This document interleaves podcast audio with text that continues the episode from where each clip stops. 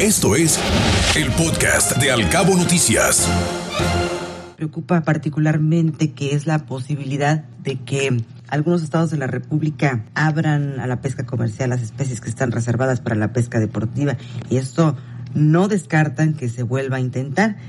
El presidente de la Fundación para la Defensa de los Picudos, Enrique Fernández del Castillo, dijo que no se descarta esta posibilidad de que se vuelva a intentar que liberen especies de pesca deportiva a la pesca comercial y precisó que afortunadamente en la actualidad hay una buena relación con la CONAPESCA, con la Comisión Nacional de Pesca, a diferencia de otras administraciones.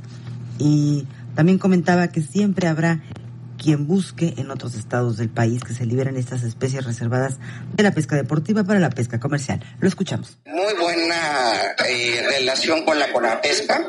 A diferencia de otras administraciones, siempre acuérdense que terminábamos un poquito confrontados con ellos. Ahora tenemos una dinámica, yo no diría buena, estupenda. ¿Eh?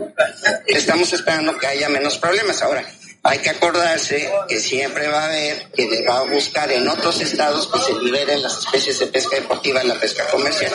Bueno, escuchábamos que ahora tienen una estupenda, así lo dijo, relación con la CONAPESCA, a diferencia de otras administraciones. Y también destacó que sí está seguro de que si llegara a suceder lo van a tumbar como lo han hecho en años anteriores. Con toda seguridad dijo, lo tumbaremos. Estoy seguro que no va a haber, no. Yo creo que puede haber. Eh, si estoy seguro que las vamos a poder tumbar, como lo hemos hecho en años anteriores, con toda seguridad los tumbaríamos. No, no tengo la menor duda. Ahora esta persona que, que viene a pescar a los cabos tiene una derrama de 1.875 dólares.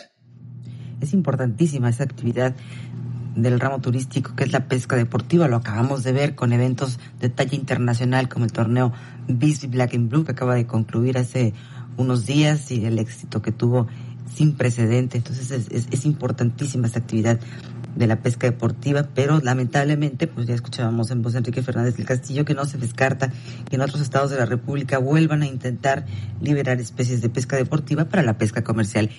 Te acercamos a la noticia veraz y oportuna a través de todas nuestras redes sociales. Encuéntranos como Cabo Mil Radio, Al Cabo Noticias y Cabo Mil News. Al Cabo Noticias de 7 a 9 de la mañana por Cabo Mil Radio 96.3. Siempre contigo.